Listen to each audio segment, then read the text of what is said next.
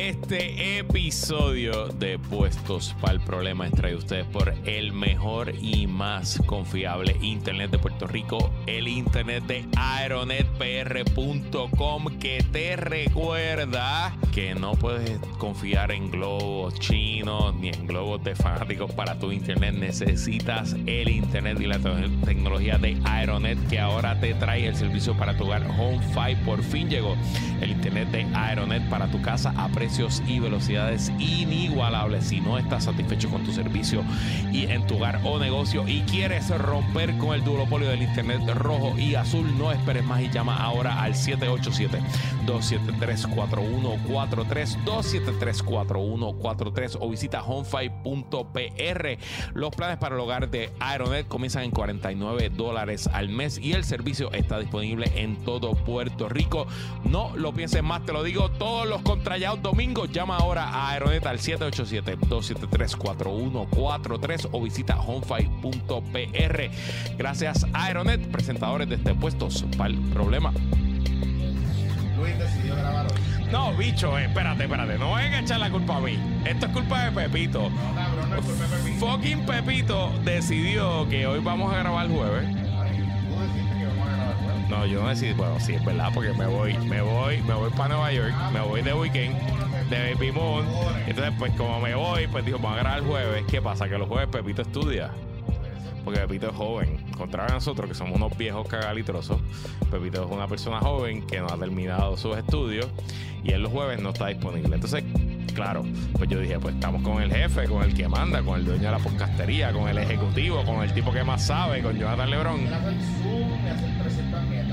Claro, seguro. Y acabamos de grabar como una hora de la análisis de la encuesta del nuevo día.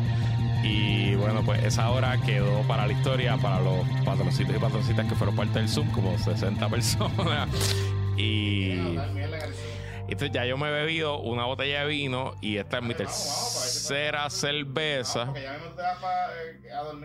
Esta es mi tercera cerveza, así que pues nada, pues bienvenidos a Puestos para el Problema. Este, hicimos un ensayo y ahora este es el, el episodio, de verdad, el episodio 276 de Puestos para el Problema.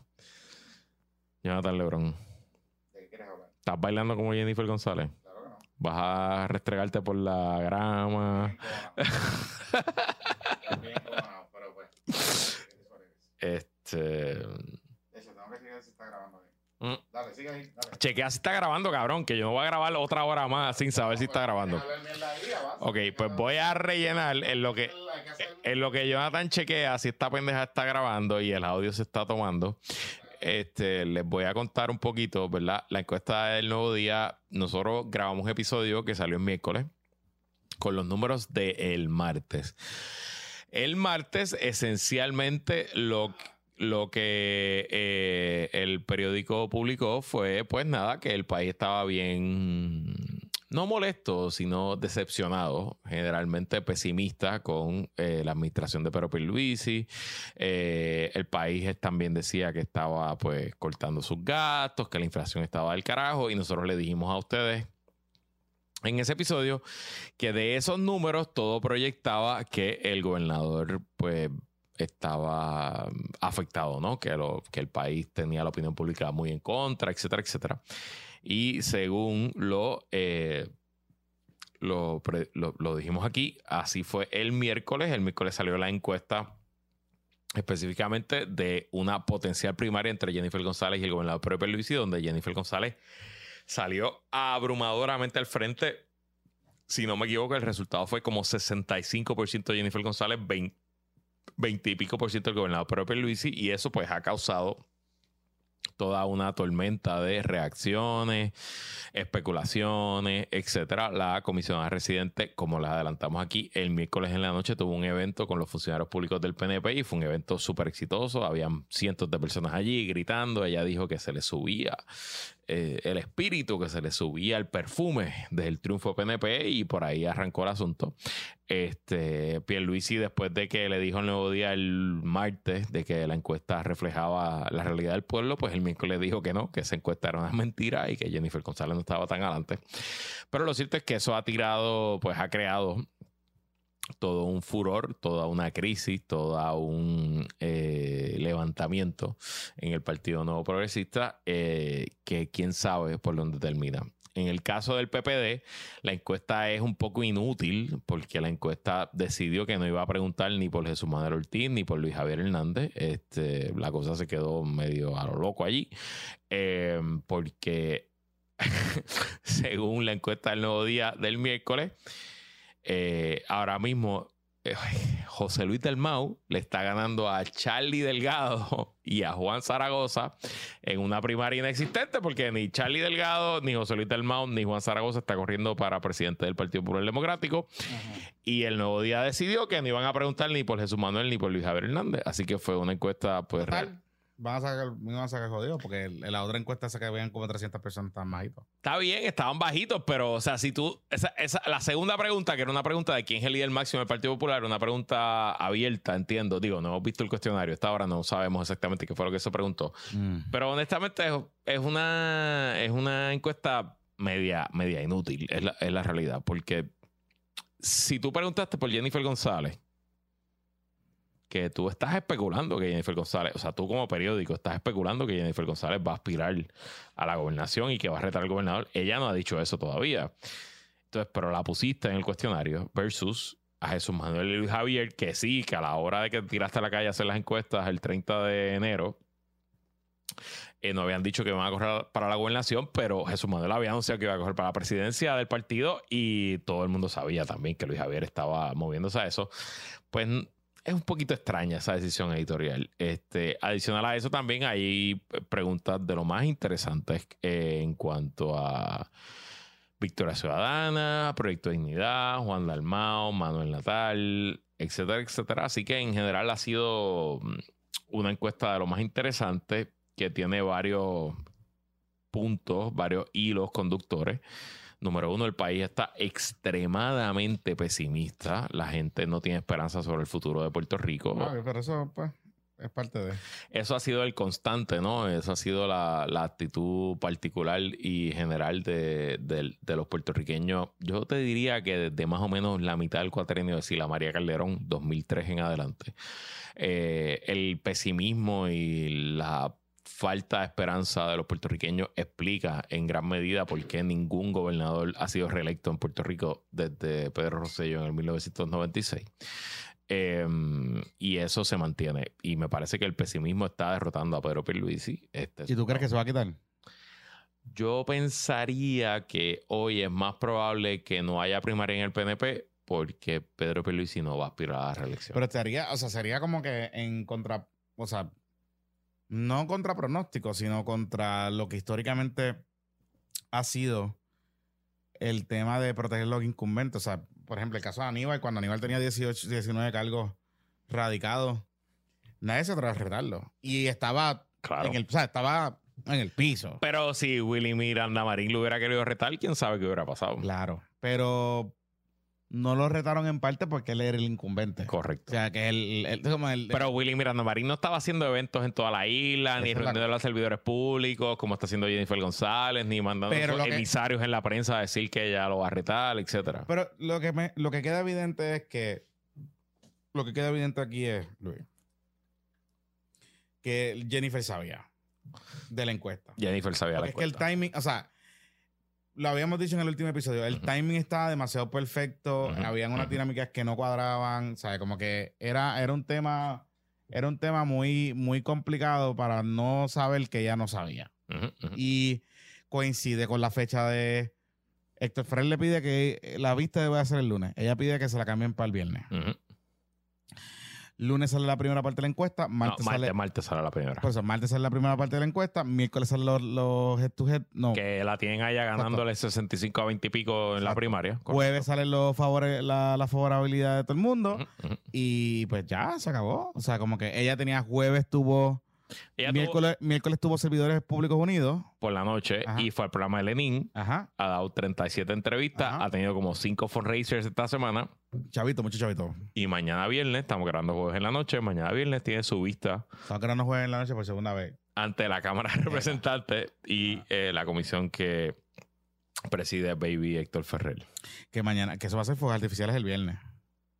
Y yo presumo, si yo fuera Jennifer González, nosotros habíamos hecho todo este análisis la semana pasada. Ahora con los números, yo presumo que mañana Jennifer González va a llegar allí y usted no está viendo domingo. Así que ya usted va a saber qué fue lo que ella dijo, pero yo presumo que ella va a llegar allí a matar a Pedro Pierluisi. Sí, esto va a ser, esto va a ser un, esto va a ser un, una presentación de PowerPoint. Porque, porque ella digo sí y Pedro dice no. Ella va a decir allí que Pedro Pierluisi tiene un régimen del terror y que está persiguiendo a la gente que la apoya a ella y que pues metan mano. Y lo cierto es que si ella va allí al Capitolio Hace eso. con esa actitud, pues Héctor Ferrer y los populares van a tener que dejarla hablar, no la van a poder confrontar porque al final del día que tú vas a confrontar a, a defender al gobernador. Este, y en cierto sentido, quizás Héctor Ferrer cuando la citó pensaba que ella no iba a ir, que creo- ella iba que habíamos a pelear, A ver, iba a pelear va a luchar la citación. Por eso es que yo vuelvo y vuelvo e insisto. Jennifer sabía de la encuesta y tenía que saber algo de los resultados porque ella no peleó la citación, le dijo que sí, le pide un cambio de fecha en unas fechas que cuadran con la encuesta y los talking points de los Jago, del Jago Army, del Joven, del Joven Army, son muy similares a los, a los, a los, a los hallazgos de esta Oye. ¿tú te restregaste en San Giving, en San Giving, en San Valentín? ¿Cómo se restregó Jago y Jovin? No, yo tampoco, no. Además, eso da como piquiña. Eso da piquiña, la grama pica. O sea, eso- Ella- eh, y ellos no tenían como que. Era un picnic, era como picnic. no, no había, no, no se veía una, una toallita. Digo, debo decir lo siguiente. Ajá. Yo vi muchas, muchas mordidas y muchos mordíes Ajá. con Diego tratándose de tripear. Y Diego debe estar comiendo que, más que muchas. muchas- Usted no tiene eso. Usted no Así tiene que eso. es envidia. Eso es pura envidia de que está comiendo bien. Eso es así, envidia. Esa es la verdad. Y déjenla, déjenla que coma como sea. Ujú, A ese, ese no es usted, usted es joven, eso no es problema de usted. Mire, este, de hecho, me dijeron, me enteré, que joven es como que el que está llamando para recoger el billete. Ah, sí. Sí, que él es como su, Sí, su finance, su director de finanzas. su director. Bueno, o sea, la- esto es una realidad de, de todo político o política. Su esposo o esposa, su pareja, es parte de su campaña porque es normal. O sea, usted, usted como funcionario público está eh, renunciando a su privacidad, renunciando a su, a su calendario, renunciando a sus actividades personales y eso incluye a su, a su pareja. Eso es parte de. Y de hecho, no son pocos los políticos o políticas que han fracasado porque su pareja ha resultado ser un obstáculo en su carrera. Y tengo que decirte que, excepto porque nosotros lo troleamos aquí, creo que Jovin es un asset para Jennifer. Jovín, claro que sí. Sí. Yo creo que sí. En, en, en, en un área. Incluso en una- su salud mental, en cómo ella se siente, Claro, cómo ella, que ella se siente. Sí, porque, o sea, oye, lo triviamos en el PPP Extra esta semana. Este. Tiene. Si usted está en medio o está en política o está. Tiene que haber mucho amor propio. Porque llega días que ni. Ni el gato de la casa te quiere. Ujú, Va a pasar cosas que ni el gato de la casa te quiere. ujú, Créeme, been there, done that. Eh, esta semana, por ejemplo, ha sido, tú sabes, sólida. Sobrevivimos, pero... Y la pareja de una persona juega un rol muy importante en esa, en esa dinámica. Y estoy de acuerdo contigo. O sea, Jovín es papelonero. Es papelonero. Le gusta la atención igual que a ella. Y eso puede ser una buena, una buena combinación, a la hora de la verdad. Este, la realidad, ¿no? Al final del día es que el país entero, incluyendo los PNP, están muy descontentos con el gobernador Pedro Pierluisi. Y con ella también. Sus números, ok, vamos, vamos a, vamos a los números Porque- de, de la, ella- de, ella no- de la ella no- comisionada. ella, no ella no, ella no, o sea, tú pensarías que hubiese estado mejor, pero ella no está bien. Mira, ok, ok. En una democracia normal, una democracia típica, donde hay instituciones, partidos históricos, la gente se identifica con X o Y movimiento, eh, los números de Jennifer no son buenos. Pero en nuestra democracia, que está en decadencia, que eh, las instituciones están en su peor momento, que nadie confía en nada, pues Jennifer se destaca sobre los demás porque ella, sus números son aceptables cuando los de todo el mundo son mm, extremadamente malos. Por ejemplo, Si me ven en la cámara pasando, aquí estoy. Jennifer hoy, según la encuesta del Nuevo Día publicada el jueves, eh, la pregunta es su sentimiento, cómo usted se siente sobre estas figuras políticas o partidos políticos y las opciones son muy positivo, algo positivo, neutral, muy negativo, algo negativo. Y Jennifer González es la líder aquí con 39% muy positivo o algo positivo.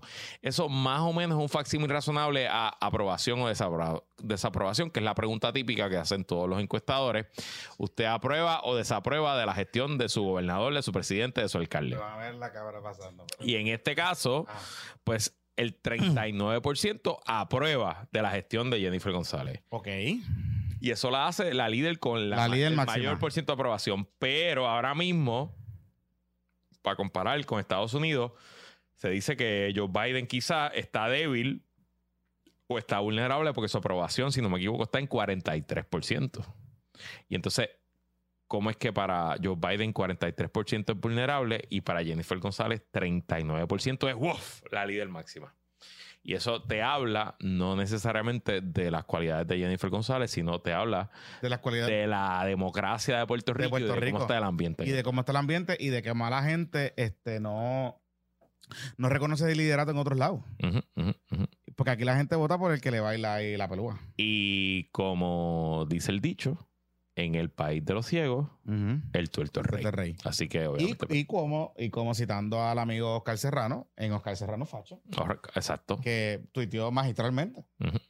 ¿Cómo pretenderían que Jennifer saliera mal en una encuesta como esta si la cubren como una Kardashian? Y esa es la realidad. Entonces ahí es que está el, el asunto. Y obviamente nosotros venimos diciendo, diciendo esto, estamos, estamos, estamos bien, estamos grabando. Nosotros venimos diciendo que eh, Jennifer el nuevo día la carga. Así que este es el resultado. Ahora, vamos a hablar de los demás, Corillo. Porque el nuevo día es el rey de los clickbaits con esta encuesta. Y una de las cosas que me llama la atención con, con la encuesta es que eh, habían cosas positivas para dignidad y para Movimiento Victoria Ciudadana. Pero cuando tú ves los titulares, tú dices, "Mm, ¿qué pasó aquí? O sea, No fue tan mala como pensábamos para ellos. ok, para Proyecto Dignidad esta encuesta es fantástica. Pero Es vamos a hablar de dignidad la encuesta. fabulosa. Para Dignidad esta encuesta es fantástica y apúntamelo ahí para darte el detalle ya mismo. Para Juan Dalmau, Manuel Natal, Partido Independentista Puertorriqueño, Movimiento Victoria Ciudadana y la Alianza Patria, la encuesta es Mixed Results. Por varias razones. Primero, eh, hay, una, hay una pregunta media extraña que se le pide a la gente que le dé su opinión sobre las alianzas. Y se le pide a la gente como que tú favoreces una alianza, no favoreces una alianza.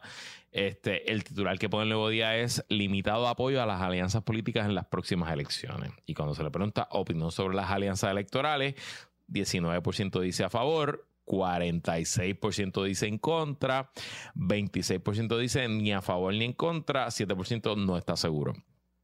Es una- de hecho, en el mismo- dentro de Victoria Ciudadana no había mucha favorabilidad. la Correcto. alianza. O sea, Eso fue lo que me llamó la atención, que decía, "Mm, espérate, ¿qué pasó aquí? Mira, opinión sobre las alianzas electorales. En Victoria Ciudadana, 40% a favor, 43% en contra, según la muestra. En el PIB, 27% a favor, 39% en contra de las alianzas. Pero hago el caveat de que eso es una pregunta medio para estudiantes de ciencias políticas. ¿Por qué? Y, o sea, si yo soy doña María, que soy ama de casa y son las 11 de la mañana, un jueves random, y alguien me toca la puerta y se sienta conmigo a hacerme una encuesta de 30 minutos y se sienta en la sala de mi casa y me va a estar preguntando varias cosas y me va a preguntar de las alianzas electorales. Claro, a esta hora no hemos leído el cuestionario, así Claro. que no sabemos exactamente cuál Claro. fue la pregunta. Pues quizás doña María, ama de casa, no tiene idea de qué son las alianzas porque no vive en un mundo de podcast, ni de radio AM, ni de leer el periódico. Y honestamente, con ahí va un poco el cambio este que ha habido en la, en la dinámica de que ellos dicen que no son alianzas, son acciones concertadas. O sea que ellos ahora te hablan un poco, te están. whatever. whatever. Son, sigue siendo Por eso, por eso, por eso. Pero que, que, que si tú si tú ya habías ganado algo de masa crítica con el asunto de las alianzas, pues lo perdiste, porque ahora estás hablando de acciones concertadas, de what the fuck it is. Pero aún así, Luisito Marí, y puedo entender y te compro toda esa teoría. Yo pienso que esta encuesta, yo pensaba que la encuesta iba a ser peor para Victoria Ciudadana y para Manuel Natal particularmente. Bueno, ok. Vamos a los números Por eso, vamos, vamos particularízalo, particularízalo. vamos. Hoy, hoy jueves, Ajá. la encuesta publicó los números más, no quiero decir más importantes, pero quizás los números más eh, indicativos de una pos- un posible resultado electoral. Esta encuesta, lo cual es entendible, no incluyó el macheo, no incluyó ¿Qué es el macheo? el Ah, macheo, eh, el, el- el horse race, horse la race. carrera electoral. Pierluisi versus José Luis Dalmao versus Juan Dalmao versus este, César Vázquez. No, medir todos los posibles escenarios de si, si las elecciones fueran mañana y usted tuviera que escoger entre estos candidatos. Pues ellos no escogieron eso, no, no incluyeron eso. Y eso tiene sentido porque a dos años de las elecciones, año y diez meses, año y ocho meses, pues realmente lo que tú sepas hoy de quién está ganando versus, eh, es una paja mental porque no, no, es, no está hecho- basado en la realidad, sobre todo porque no sabemos quiénes van a ser los candidatos, excepto por Juan Dalmao, que estamos seguros que va a correr para gobernador. Todos los demás candidatos no sabemos, porque en el PNP aparenta haber primaria, en el PPD va a haber primaria, y en Proyecto Dignidad, pues No hay primaria. César Vázquez, no va a haber primaria, pero No hay César primaria. Vázquez no necesariamente va a ser el candidato. No va a haber La primaria. puede ser Joan. No hay primaria y, y, y, y- obviamente el wishful thinking, y de hecho, vamos a dedicar la dignidad un, un rato, porque dignidad tiene, hay muchas cosas interesantes que están ahí, que tenemos que profundizar y darnos golpe en el pecho. Pero Victoria Ciudadana y el PIB y Juan Dalmau y Manuel Natal, digamos, que son los dos figuras que hablan a, a estos dos. ¿cómo quedan? Porque si uno pues los vamos, ve... vamos a los números. Por eso, si uno los ve en la generalidad de las cosas, no es que salieron súper bien, porque no salieron súper bien, pero hay unas cosas de- descatadas, eh, ¿verdad? Positivas que tú dices, "Mm, coño. Pero va- vamos a los números. Vamos a los números. El facsímil razonable hoy para saber más o menos el mejor, eh, la mejor, el predictor, eh, el mejor indicador de cómo pudiera salir un potencial candidato o candidata en el 2024 es sus números de favorabilidad. Si usted aprueba o desaprueba o si tiene sentimiento favorable o desfavorable sobre un candidato. Y les doy un ejemplo. Jennifer González es la candidata con los mejores números de positivos. La pregunta es básicamente cómo usted se siente sobre este líder político, esta institución, muy positivo, algo positivo, neutral, algo negativo, muy negativo. Y en ese cuadre, Jennifer González sacó 39% de muy positivo o algo positivo. Y Jennifer González en el 2020 sacó, si no me equivoco, 42% del voto. O sea que hay una correlación entre 42% del voto, 39% algo positivo o muy positivo. Así que yo me atrevo a decir hoy que ese número es un proxy de una posible apoyo electoral. Así que si ella tiene 39% hoy, pues ella probablemente en un macheo, en una elección general, hoy arrancaría con 39 a 40% del voto. Y en nuestro escenario político eso sería suficiente para ser electa gobernadora. Cuando vamos bajando, eh, por ejemplo, Pedro Pierluisi, 39 tiene Jennifer, pero Pierluisi tiene 21% muy positivo o algo positivo. De ahí seguimos bajando, José Luis Dalmau tiene 20%, Juan Dalmau, Juan Dalmau tiene 19%, que es un número muy similar a lo que sacó Juan Dalmau y Lugaro sumado, sumado. Más o menos eso fue lo que ellos sacaron juntos. Tatito Hernández, por el alto número, porque aquí está, tiene 16%. Manuel Natal apenas tiene 15% de muy positivo o algo positivo. El movimiento Victoria Ciudadana apenas tiene 15% y César Vázquez es el último que tiene 12%. Claro, César Vázquez sacó 7% del voto. O sea que hoy, si hoy está en 12, eso es un aumento de 5.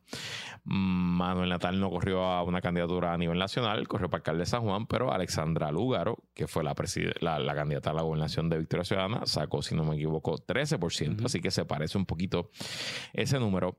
Así que en general, y cuando vemos el cuadre versus el histórico, que esto es bien importante aquí, El Nuevo Día no lo puso, pero si usted, si vamos a la encuesta que hizo el Nuevo Día en septiembre del 2020, a un mes y pico de las elecciones del 2020, fue la última vez que el Nuevo Día preguntó esta, esta pregunta, positivos, negativos, de Mm. los partidos y de los, y de los candidatos. El PNP y el PPD siguen en caída. Los positivos del PNP y del PPD, ambos, los positivos bajaron 10%, así que eso es un negativo 10. Los negativos del PNP se quedaron igual. Así que hay menos gente que piensa positivo, pero no hay más gente que piensa negativo. Así que el PNP se queda en negativo 10. Los negativos del PPD subieron 5 puntos. Así que si los positivos bajaron 10 y los negativos subieron 5, el, PN el PPD hoy está en negativo 15. Mm. De todos los partidos, de todas las instituciones, de todos los líderes, el PPD tiene la peor caída y eso un poquito tracks con lo que es el análisis y lo que yo creo sí. que es el mood del, pa- del país. Juan Dalmau, los positivos de Juan Dalmau bajaron solamente un punto. Eso es negligible, eso es dentro del margen de error. Y los negativos bajaron dos puntos. O sea que él tiene negativo uno, en- baja, un, baja un punto en positivo, sube dos en negativo. Así que it's a wash. Te queda esencialmente igual. El PIB, los positivos del PIB, esto es importante, los positivos del PIB subieron 5 Wow. y los negativos del PIB versus septiembre del 2020 bajaron 8. O sea que el PIB como institución está en más 14 versus 2020. Y eso es un número importante y eso también explica un poco porque en esta potencial alianza patria entre PIB y Victoria, el PIB es el socio senior y Victoria es el socio junior. Victoria Ciudadana, los positivos subieron un punto, los negativos bajaron cuatro, así que Victoria en esta encuesta está en más 5 versus septiembre del 2020, pero de nuevo el PIB está en más 14. Ujú. Manuel Natal, los positivos subieron un punto, los negativos bajaron dos puntos, o sea que él tuvo más 3 en esta encuesta versus septiembre de 2020.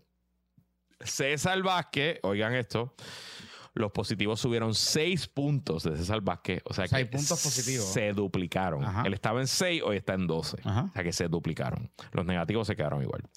Y el partido que más creció en esta, en esta, en este número, que de nuevo es el proxy más parecido a, pose- a potencial voto, los positivos de, de Proyecto Dignidad subieron 8 puntos, se duplicaron. Y los negativos bajaron 14 puntos. O sea que Proyecto Dignidad hoy está en más 22 de cómo estaba en septiembre del 2020. Y yo creo que ahí está, lo más importante de esta encuesta son esos números. Voy a hacer una pausa porque quiero que profundicemos sobre ese asunto. Ujú. Porque hay dos cosas importantes que mencionar. El tema de Victoria Ciudadana fuera de la zona metropolitana y eh, dignidad. Pero también quiero aprovechar para hablar de... Hay otros temas que pasaron esta semana que no escuché.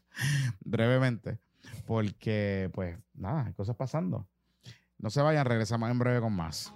Todo evoluciona y tus clientes tienen todavía las mismas necesidades de conectarse, aprender y hasta divertirse. Y para eso está tvx.live que saben cómo hacerlo. TVX es una agencia de producción audiovisual y creación de experiencias para eventos, conferencias, convenciones, fiestas privadas, PPP Live. Todo lo que tú necesites lo tienen en tvx.live, sea para una convención, un evento corporativo, evento social. Tienen la última tecnología en producción audiovisual, streaming, sistema de registro y hasta un departamento de creación de experiencia con lo último en los muñequitos. Tienen photobooth, espectáculos de iluminación, tienen un propio estudio en Atorrey para que grabar tus eventos. Lo que tú necesites, comunícate con tvx.live al 787 87-630-1200, 630-1200 y convierte tu convención o evento corporativo en la más grande de las experiencias.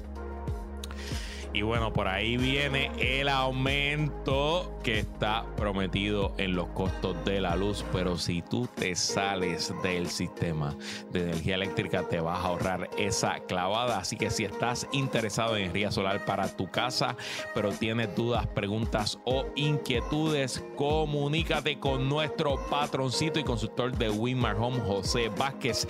La orientación de José es completamente gratis, libre de compromiso y te va a hablar claro. La ventaja de trabajar con José es que él trabaja para Winmark, que es la compañía líder en la industria con más de 20 años de establecida y sobre 40 mil clientes y hogares energizados con su tecnología de energía solar desde ya. Oriéntate hoy, puedes coordinar, coordinar una consulta texteando solar, la palabra solar al 40691. Repito, envía el texto con la palabra solar al 40699 al 91 o escribe al 787-629-8657 y comunícate con nuestro amigo José de Winmark para que tengas un estimado claro, preciso, sin trucos, sin fantasmeos, porque si está en PPP es bueno. Háganme caso, háganme caso. Este es el podcast que vende y este es el podcast de los patroncitos y patroncitas. Ahora, de regreso a puestos para el problema. Amigos, regresamos, continuamos aquí. Estamos en PPP, está eh, este corte número 6. Este es PPP versión 37. Ok. Bueno. Nada, es que para los que no sepan, ¿lo explicamos? en el No, ya lo explicamos. ¿Ya lo explicamos? No lo vuelvas a decir porque me van a encojonar. Ok, perdón, nada, está bien. Este, Cosas que eh, pasan. A mí me pasó también, a mí me ha pasado. O sea, todo el que tiene un podcast, en algún momento grabó un podcast entero y se le borró para el carajo y tuvo que hacerlo de nuevo. Pues nosotros lo estamos haciendo de nuevo. Eso es todo. ¿Está bien? Eso es todo lo que estamos haciendo. Ok. Jonathan. Anyway. Ajá. Este, estamos eh, hablando un poco de la encuesta y hay que destacar dos cosas. Una, obviamente, pues el resultado de Victoria Ciudadana fuera de la zona metropolitana, pero también llama la atención dignidad. Dignidad. Y nosotros venimos aquí diciéndolo, hemos hablado, estamos mirando a Radio Dignidad de, de cerca. Acá rato posteamos los videos de Radio Dignidad. Porque ellos el- están el bien Twitter, organizados sí. Y todo ese tipo de cosas. ¿Qué pasa en la encuesta y qué, y qué es lo que puede pasar y qué es lo que puede significar para los demás partidos estos resultados? Ok, vamos a hablar distintos, distintos eh, escenarios. Más o menos, y de nuevo, no sabemos la composición exacta de cómo la gente se identificó partidistamente, Ujú. ¿verdad? Más o menos sabemos que el, de las mil personas entrevistadas, 232 se identificaron como populares. O sea que podemos decir, sin miedo a equivocarnos, que el 23% de la muestra son populares. Eso quiere decir que el 77% del resto se divide entre los demás. El estadístico y amigo de este podcast, Manuel Álvarez Rivera, que mantiene el, el sitio web eleccionesdepuertorico.org, más o menos él hizo un estimado y él entiende que la distribución electoral, la distribución partidista de la muestra es 26% PNP, 23% popular, eh, 8% PIB, 6% Victoria y no me acuerdo, deja buscar aquí, más o menos como 6% eh, Dignidad y el resto, 35%. Son gente que no está afiliada. El partido más grande de Puerto Rico hoy se llama el Partido No Afiliado. Y eso pues le añade, ¿verdad? Un grado Un de importante de, volatilidad y de eh, incertidumbre. Jonathan está yendo a chequear que esto esté grabando como se supone. Mira, aquí está, aquí están los números de Manuel. PNP 26%, PPD 24%, PIB 5%, Victoria Ciudadana 4%, Proyecto de Dignidad 6%. O sea, Manuel, con sus cálculos, mañana lo veremos. A esta hora, ¿verdad? Pues no, no demos los números, pero mañana sabremos cuando el nuevo día publique los resultados como Dios manda. Eh, pero en los cálculos de Manuel, Proyecto Dignidad ya está más grande que Victoria Ciudadana y que ¿Ah, el sí? PIB. Sí, sí, sí. Que Victoria Ciudadana y el PIB. Sí, sí, sí. Pero, No juntos, no juntos. Juntos son más grandes, pero, pero solo. más grande, meaning. Esto es self-ID. Esto Ah, es la gente que el encuestador le pregunta, ¿usted se identifica con algún partido? Y la gente contesta popular. Exacto. PNP, Victoria, Dignidad, etcétera, ¿no? Eh, pero lo interesante es que el partido más grande por mucho es ninguno. 35%. O sea, es el, el- ahora mismo la fuerza política más grande en este país son los no afiliados. Y importante, ojo, los no afiliados incluye a la gente que no va a votar. La gente apática, la gente que no le importa la política, que no le interesa. que muchos. De hecho, hemos- los números están, eh, han aumentado Correcto. considerablemente en los últimos años. Este, Eso que es importante ese asunto. correcto. Y de hecho, de hecho, de hecho. No, columna corta no salió, by the way. No está mencionada en ningún lado. Ni preguntaron por él. viene el rant. Ni, ni tres carajos. Columna corta. Serran viene. Digo, total, si debe, chavo. Este. Debe echar a todo el mundo. Bueno, whatever. Si tiene dedo en Hacienda, a lo mejor no puede correr. Porque no, no, no lo. Bueno, no sé, porque él no tiene partido. O sea que. Who knows? Anyway, eh, sin duda, vamos camino a una elección.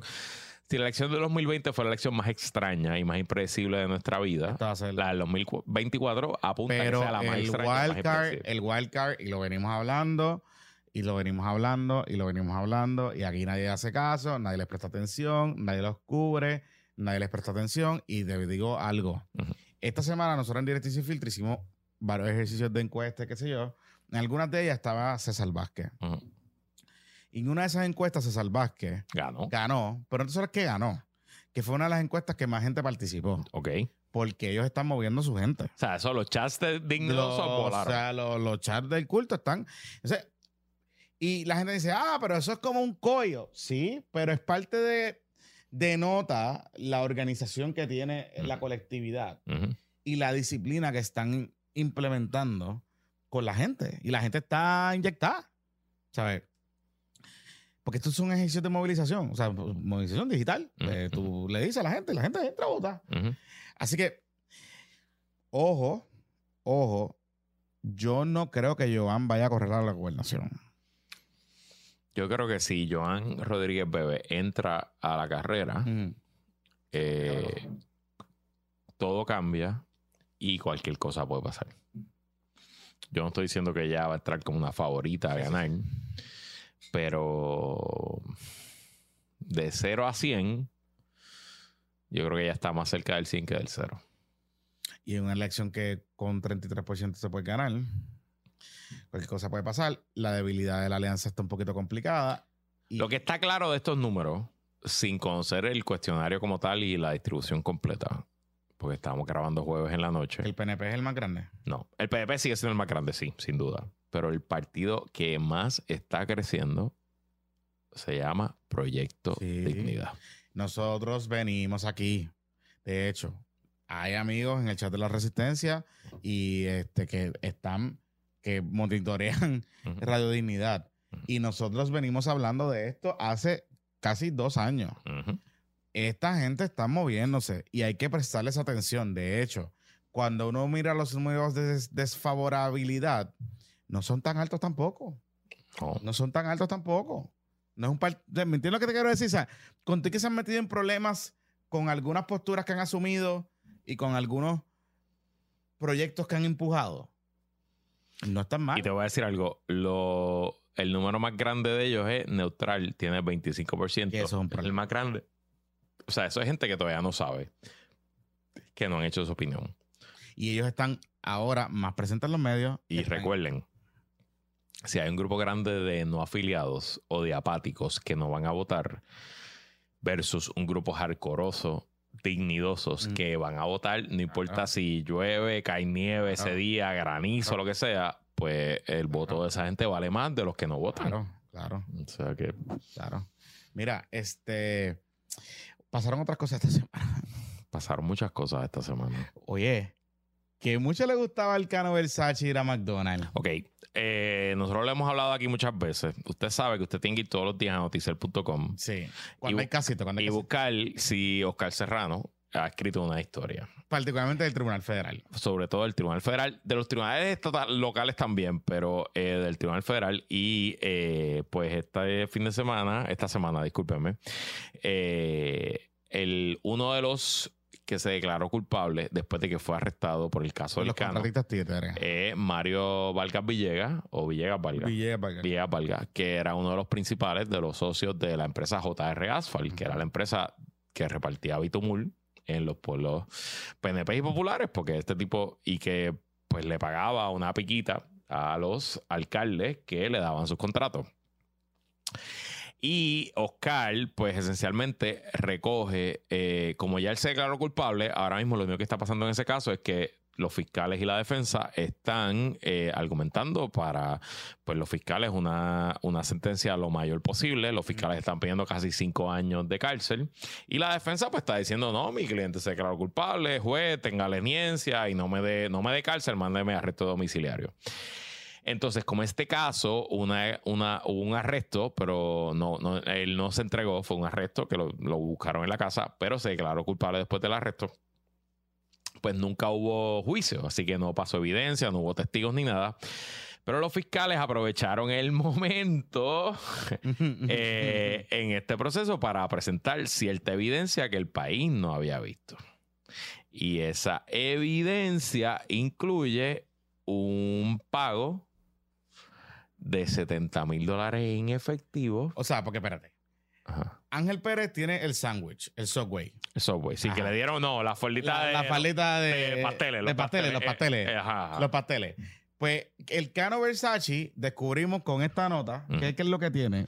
Él recibió en enero del 2021 Ajá. en una bolsa de McDonald's, en una bolsa de papel de McDonald's, ser fuerte porque... 70 mil dólares en cash. Y los federales le tomaron una foto desde arriba, así, fop, así, y se ve todo. Pero no era cuando él ya estaba cooperando con los Y ya federales, le- ¿verdad? claro, ya le está cooperando. O sea, Ah. esta conversa, o sea, los federales tienen la foto, porque ya él era testigo del, del gobierno, ya le estaba cooperando, y tienen grabaciones, porque esa reunión, ok, esto es como lo, lo explica la, lo explica Oscar en, en el reportaje, y como lo explica la fiscalía en la Y moción. vamos para atrás. Cuando empezamos a hablar de este caso, nosotros le habíamos dicho aquí que había, nos había llegado información, te- teníamos conocimiento y un poco se va confirmando de que el Cano estaba cooperando con las autoridades federales tan temprano ah, como en las elecciones. Ok, yo, esto nosotros no teníamos información, yo, nosotros lo deducimos de, de la información pública. Ok, la, la investigación del Cano y del licenciado Oscar Santamaría comienza con la investigación de Tata Charbonnier. Exacto, el teléfono. Ta- A Tata Charbonnier la chotea a un empleado que, le estaba co- que le estaba cobrando peaje, Peaje, peaje, ¿no? Le estaba cobrando un por ciento de su salario que Tata le pagaba. Ese empleado se queja con justicia, justicia lo refiere al FBI, el FBI que todavía era Rosemilia y era Douglas Leff, no, es la, no son los federales actuales. Comienza una investigación, en esa investigación tocan a todos los empleados de Tata Charbonnier y uno de los empleados de Tata Charbonnier era la cana La cana. la primera dama, La la, Cana esposa de, de La ex, Cano, la ex- la ex esposa, porque se divorciaron, Ajá. que ella era empleada del Fondo del Seguro del Estado Y estaba en, y estaba en destaque, en la Cámara, pero cuando los federales empiezan a buscar hojas de asistencia, trabajo realizado, pues ella era una empleada fantasma que nunca iba a la Cámara, no se reportaba, no hacía tres carajos. Y la cacharon. Y la cacharon. Nosotros especulamos que en algún momento, tempranito en la mañana, agentes del FBI llegaron a casa del Cano y la Cana y le dijeron, tenemos toda esta información. Tu esposa está cometiendo un delito porque trabajar sin, o sea, cobrar sin trabajar es un delito federal. La vamos a meter presa por toda su vida o por cinco años, diez años. que usted puede hacer por nosotros? Y nosotros estábamos bastante seguros que eso pasó en algún momento entre agosto, septiembre de 2020. Y ellos flipearon al Cano porque el Cano no quería que su esposa fuera presa, no quería que la madre de sus hijos estuviera en la cárcel, completamente entendible. Y nosotros especulamos que en algún momento, entre septiembre, octubre, La noviembre de había 2020, el Cano ya era cooperador de los federales. ¿Qué pasa en todos esos meses? El alcalde de Guaynabo, Ángel Pérez, aspiraba a presidir la Federación de Alcaldes, que es la organización que agrupa a todos los alcaldes del Partido Nuevo Progresista. Y su director de campaña fue el Cano Versace En la federación. en la federación para ser presidente de la federación. Pasan las elecciones, los PNP eligen, si no me equivoco, 38 alcaldes. Y el Cano empieza su labor para reclutar y conseguirle votos a Ángel Pérez. Y el Cano logra esencialmente que todos los alcaldes novatos del PNP, todos los alcaldes rookies que salieron electos en el 2020, se alineen con Ángel Pérez. Y Ángel Pérez sale electo en noviembre del 2020 como presidente de la Federación de Alcaldes. Y en enero del 2021, en Cataño, En la pirámide. Tú sabes que en Cataño hay como Una pirámide ahí en el waterfront, que es como una biblioteca. Allí se celebra un training, un taller para los, Para los alcaldes nuevos. para los alcaldes rookies, como que para enseñarles a ser alcalde. Ajá. Y créanme, ser alcalde no es fácil, o sea, que tú necesitas que alguien te explique, que te asesore. Y en ese proceso allí hubo, durante ese seminario que duró todo el día, hubo reuniones one on one, uno a uno, que estuvieron cada alcalde rookie con Ángel Pérez, con El Cano y con Oscar Santamaría. Nosotros especulamos aquí que esa reunión, por lo menos el Cano ya era cooperador de los federales, así que todas esas reuniones están grabaditas, completas todas. Y eh, esencialmente, a la misma vez que eso estaba pasando, el Cano estaba trabajando con los contratistas que ya le habían pagado sobornos en el pasado para recibir nuevos sobornos que ya eran grabados por los federales. Y de hecho, lo que Oscar nos cuenta, porque así lo pone el gobierno en su moción, es que en enero del 2021, Mario Vargas Villegas de JR Asphalt Le dio. queda para reunirse con el Cano, se reúnen en el parking de un McDonald's y ahí le paga 70 mil dólares y está grabada la conversación y ahí le dice Mario Vargas Villegas, con estos 70 cuadramos lo de tal proyecto, Ujú. o sea, esencialmente lo que habíamos dicho está cuadrado y adicional, eh, Mario Vargas Villegas le dice, mira, te traje estos celulares temporeros, yo le compro estos celulares a un tipo que se los vende a los narcos A un títere, a un títere. a un títere que se los vende a los narcos, los puedes usar cuatro veces, a la cuarta vez los rompe y los tiras debajo del agua. Eso está Y dice, tiene que ser en el agua para que no te puedan traquear. debajo del agua, los tiras debajo del agua. Así es lo que, lo que ellos dicen. Eh, y obviamente, pues los federales están aprovechando este momento porque como no hubo juicio, pues están para dejar que esta información Para sea joder, pública. joder, para joder. Y porque le están pidiendo a la jueza Aida Delgado, si no me equivoco, que es la jueza que tiene el caso, que le metan cinco años de sentencia al tipo, porque qué carajo importa que se declaró culpable, el tipo es un corrupto. Y un poco lo que dicen los federales es, eh, para que un oficial público se corrompa, hace falta un- una persona privada títere, un que esté dispuesto a corromper al, Correcto. al- al oficial público. Ese es Sixto George. Correcto. Ese Así que George. está lo más Está interesante. más, más interesante, está lo más interesante. Oye, interesante porque parecería, parecería que, oye, porque el Cano todavía no lo han sentenciado. Al Cano no lo van a sentenciar por año. Hasta que no se acaben todos estos casos, al Cano no lo van a sentenciar. Y hay muchos todavía. ¿verdad? Falta, digo, y acuérdate que lo que viene por ahí es el juicio de Ángel Pérez, que es en marzo de este año, y yo presumo que uno de los testigos. Porque ya. Oscar Santamaría está, se flipió también en ese momento. Porque Santa María está sentenciado. Por eso, pero estaba flipeado. O sea, No, no, pero no. yo creo que en esa reunión de enero Todavía todavía, no estaba. Yo presumo Lo- que a Oscar lo van a ver entre febrero y marzo y le dicen, papá, tengo todo esto. Mira los vide- las grabaciones que tengo, tengo al Cano cooperando, tengo todo lo que sé, y ahí entonces Oscar Santamaría entra. La primera historia que menciona Oscar Santamaría fue una historia del Nuevo Día y fue más o menos para septiembre-octubre que lo ponen como cabecilla del esquema. sí, pero, yo creo que para ese momento todavía él no Pero estaba no, pero todavía cooperando. más para atrás. La primera historia que menciona Oscar Santamaría antes de ser el nuevo día es un bochinche que hay en Cataño con un co- unos contratos que el Cano había dado a algo de. ¿Te acuerdas que eran dos cosas? Uno de unos alquileres de unos carros, que le estaba pagando como un montón por unos alquileres, y un contrato recogido de basura. Ok. Y que Oscar Santamaría estaba metido ahí. Ahí es que ese primer, ese primer, el primer nombre de Oscar Santamaría, lo- y después ya en el nuevo día es que habla de la, del otro, de la otra cosa. Más adelante, más adelante. Que ahí fue que el Cano salió despavorido a, a defenderse, se veía cagado. En aquella historia, estamos hablando, yo creo que eso fue antes, inclusive antes de la Tata Charboniel, de, de todo eso. O sea, estamos hablando mucho antes, mucho antes. Nada, eh, está lo más interesante. Obviamente, el juicio de Ángel Pérez nos debe dar mucha más información Claro. porque ahí los federales tienen que probar el caso ante un jurado. Este, pero en se comprueba muchas de las cosas que nosotros dijimos aquí desde el principio, eh, que esto es algo que los federales trabajaron poquito a poco, que flipearon al Cano primero, después flipearon a Oscar y que la evidencia es contundente contra los políticos y las políticas. Pero te digo, una- como te digo una cosa, te digo otra. Me parece que se especuló de muchos alcaldes, etcétera. Pero siento que ya eso se enfrió. Yo no creo que le queden más casos a los federales para No acusar por esta. Yo me este enteré esquema. esta semana que Justicia sigue en- entrevistando gente en Ponce. Justicia en Ponce, que eso puede haber sido una secuela de esto, pero eso son justicia, no son los federales. Pero aparentemente que los federales están mirando también Ponce. Maybe, could be. Pero no sé, no sé, no sé. O sea, sé que Justicia in- o sea, entrevistó gente en Ponce en estos días. Y la semana pasada. Em, así que eso. Ok. Hay un drama en Aguadilla, en la legislatura municipal. No entiendo bien por qué el alcalde quiere que sancionen a los legisladores municipales.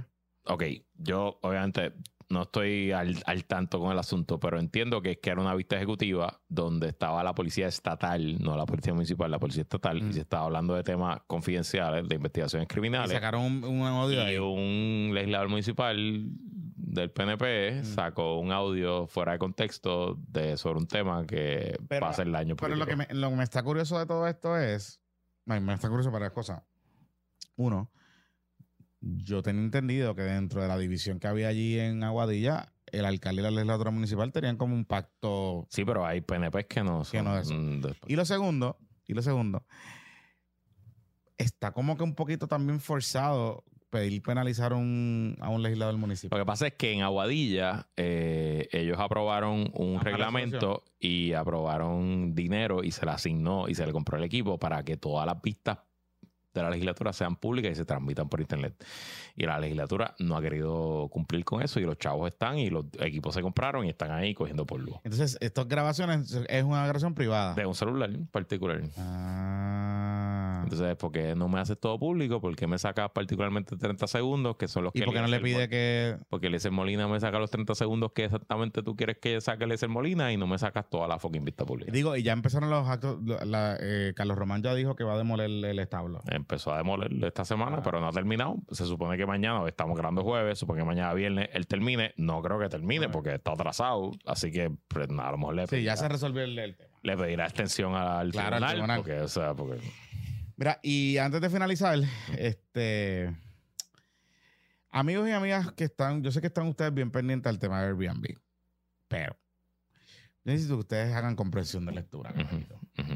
Esta semana el Nuevo Día sacó una historia, el Nuevo Día y todos los medios sacaron una historia que esencialmente decía que Puerto Rico tenía super anfitriones, Airbnb, qué sé yo. Y pues, pues nada, semana de clickbait, todo el mundo la sacó, esa Ujú. historia se fue viral y pues las redes explotaron. Ujú. Este, hu- yo no sé si hubo videos de TikTok, pero creo que había videos de TikTok.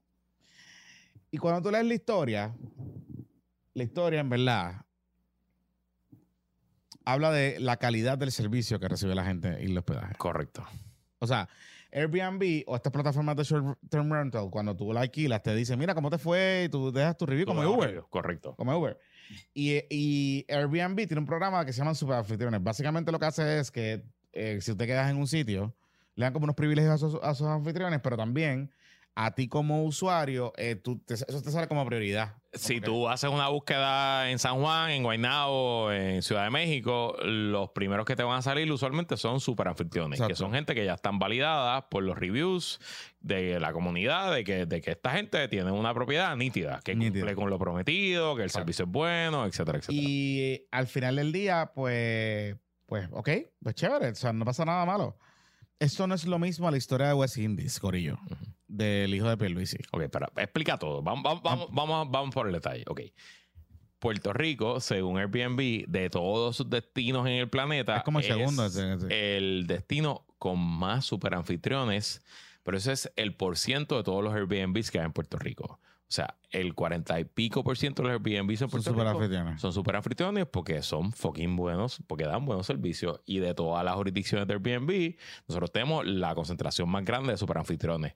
Eso no va, eso no quiere decir que hay más Airbnbs en Puerto Rico que en otros lugares. Las etcétera. propiedades están sobre 30 mil, o sea, son un montón, pero no tiene nada que ver con eso. Sigue diciendo, sigue siendo que, que en Puerto Rico los Airbnb son de excelencia. Eso es todo lo que dice. Eso es como si mañana TripAdvisor sacara Ajá. que los hoteles de Puerto Rico son más cabrones que los de la República Dominicana. Exacto. O sea, eso es, eso, es es. Eso literalmente eso es lo que es. Entonces, la paquetera, embustera, exagerada, amarillista de Sandra Rodríguez Coto, en la, al principio de esta semana, Sacó publicó historia. una historia ¿Dónde que, fuiste para abajo ahí? bueno, papá, es que fue mentira lo que dijo. O sea, ella, se ella dijo que el hijo del gobernador Pedro Pierluisi y El su esposa dijo que son dueños del 88% de los Airbnbs en Puerto Rico. O sea, tú dijiste, ¿cuántos Airbnbs hay? 30 mil. Era sobre 30 bueno, Tomás Ramírez de, que es del. DMO me dijo 30 mil. O sea que, Sobre 30 mil. o sea que según Sandra Rodríguez Coto, Michael Pierluisi y su no es esposa... Michael, No, bueno, uno de los Pierluisi uno de los Pierluisi. son dueños de 26 mil Airbnbs. Algo así. Obviamente son mentiras. Ellos tienen 88 Airbnbs. y son 88 bajo West Indies, que no son de ellos. Es que ellos promueven Airbnbs Que- de gente que están afiliadas eso a su programa. Es y lo que, que, Tomás Ramírez también está explicando. Él dice, eh, la, la narrativa que empuja Airbnb aquí en Puerto Rico es que la mayoría son eh, solo digamos, tú tienes Ajá. una casa en tu casa, Claro. un cuartito no. Ajá. La mayoría ya son administradores, son como West Indies. Correcto. Entonces, esa historia es súper misleading. Y yo conozco gente, yo, conozco personas que tienen Airbnbs en Santurce que se saltaron de administrarlo y que contrataron una empresa como West Indies y que le pagan el 30% de lo que es el Airbnb, se lo pagan a una empresa para que se lo maneje. Eh, y bueno, pues es el capitalismo, ¿no? Al final del día, este, pues, pues felicidades a los empresarios y empresarias que encontraron un nicho y dijeron, los dueños de Airbnb se están hartos de manejar esto, pues yo voy a encartar- encargarle manejarlo por, por, por eh, a cambio de un fee, de un Ujú. 30% en ese caso, que me parece tiene- que es el. de hecho, el y tiene- me, me está explicando Tomás Ramírez que el negocio en Puerto Rico consiste esencialmente de tres fórmulas. Eh, Fórmula 1, Luis tiene su casa, se la cede a esta compañía y esta compañía la administra. Y a cambio de un fee.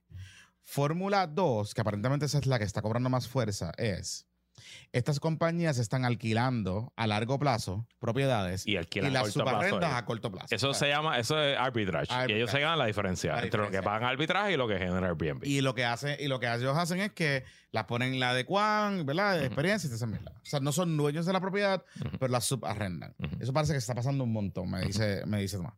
Y la tercera es que estas compañías esencialmente compran las propiedades.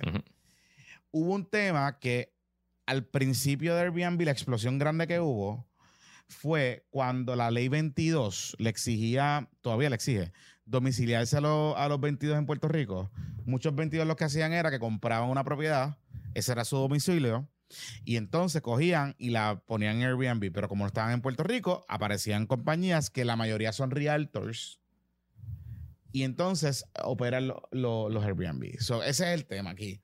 Y hay un montón de cosas que se pueden discutir. O sea, yo sé que, por ejemplo, San Juan está bien agresivo regulando esto. Carolina está súper agresivo detrás de los Airbnb. Eh, y lo que, esencialmente, lo que están tratando es de hacer dos cosas. Uno, si estás en casas privadas que tienen excepción de crimen, te van a, te van a tumbar el, el crimen y te envían un chequecito. Y esencialmente, la segunda cosa que pasa es te obligan a, a pagar patente y a legalizarte como negocio. Y eso es como un happy medium dentro de. No es que los va a detener, pero los puede complicar. Los puede complicar. Así que, pues. Mira, eh, y viste que Lugaro renunció a Foundation. ¿Qué tú crees? Tengo unas cositas que decir, pero voy a decirlas en el Zoom a ver si todavía hay gente ahí. ¿Va a correr para algo? No creo. ¿No? No creo. No creo. Y parece que la salida no fue por eso. A mí me han dicho que la salida no fue amistosa. A mí me han dicho, a mí- me, me comentaron lo mismo. Pero, pues. En el Zoom, de, de hecho, en el Zoom voy a decir un par de cositas. ¡Qué ochinche! Par de cosas que no he podido decir. O sea que Oye, y no sé si viste que hoy jueves eh, Joe Biden dio una conferencia de prensa para Ok. explicar lo de los globos. lo de los globos. Y, Yo no entiendo eso a mí. ok, resulta, tú sabes que tumbaron el globo chino hace como dos semanas. Y el fin de semana pasado tumbaron tres globos más. Pues hoy Joe Biden se paró a decir que están bastante seguros que los globos que tumbaron el fin de semana no eran globos de espía, que no representaban ningún peligro a la ¿Y de quién eran? seguridad nacional. Bueno, no se sabe, pero estoy leyendo la historia del website aviationweek.com. Mm. Hobby Club's Missing Balloon Fear Shot Down by US Air Force. O sea, aparentemente, tú sabes que hay raritos en todo el mundo. Y hay unos raritos que son raritos de los radios de onda corta. Bueno, yo estaba hablando con el amigo de Curiosidad Científica Ajá. y él me dice, él está explicando, yo le, yo le llamé, porque Ajá. como tú sabes que está el pájaro este, ¿cómo que se llama? Andrew Álvarez. Ajá. Y él me dice, mira, ovni, la palabra ovni Ajá. es objeto volador No identificado. Ajá. Cuando se identifica el objeto, ya no es ovni. Ya no, mira. Y eso no significa que sea un cuerpo orgánico, o sea, que sea un- una vida inteligente. Así que, claramente, un globo que no es identificado que está volando es un Ajá. ovni. O sea, como que- Pues mira, el Northern Illinois Bottle Cap Balloon Brigade Ah, que es un grupo de fanáticos de las comunicaciones por radio, que parte de las comunicaciones por radio puede incluir elevar un globo alto en la atmosfera para que ese globo haga el relay de las señales de esos radios de onda corta. Pues ellos dicen que desde el 15 de febrero uno de sus globos está desaparecido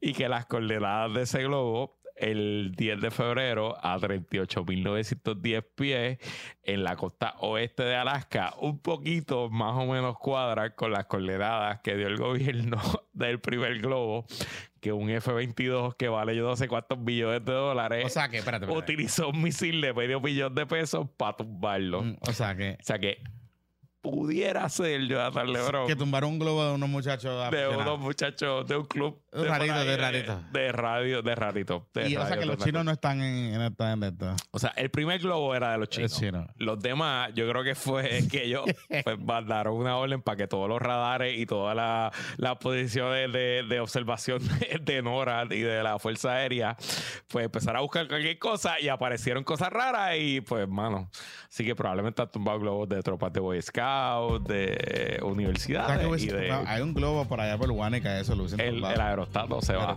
en canto. Canto lo hubiesen tumbado. Así que si usted alguna vez ha cometido un error como grabar un podcast y borrarlo, o un error, O sea, o un error en su, en su negocio, esté claro que el error que usted cometió nunca ha sido tan grave como el error de mandarle un F-22 de yo no sé, de 30 y pico millones de pesos a usar un misil de medio millón de pesos para explotar un globo de un club de raritos de Chicago. Ay, señor. Pero nada, eso Mira, es lo que ahí que la fecha lo acompañe porque tú estás de viaje. Yo me voy, me voy este weekend. Este, Dale, regresamos la voy, semana a, que voy a- viene. voy a- voy a entrar a- en el Zoom que tengo que decir un par de cositas. Sí, a rayo. Mm, que la fecha la acompañe, se me cuidan, bye. Bye. Déjame parar para que.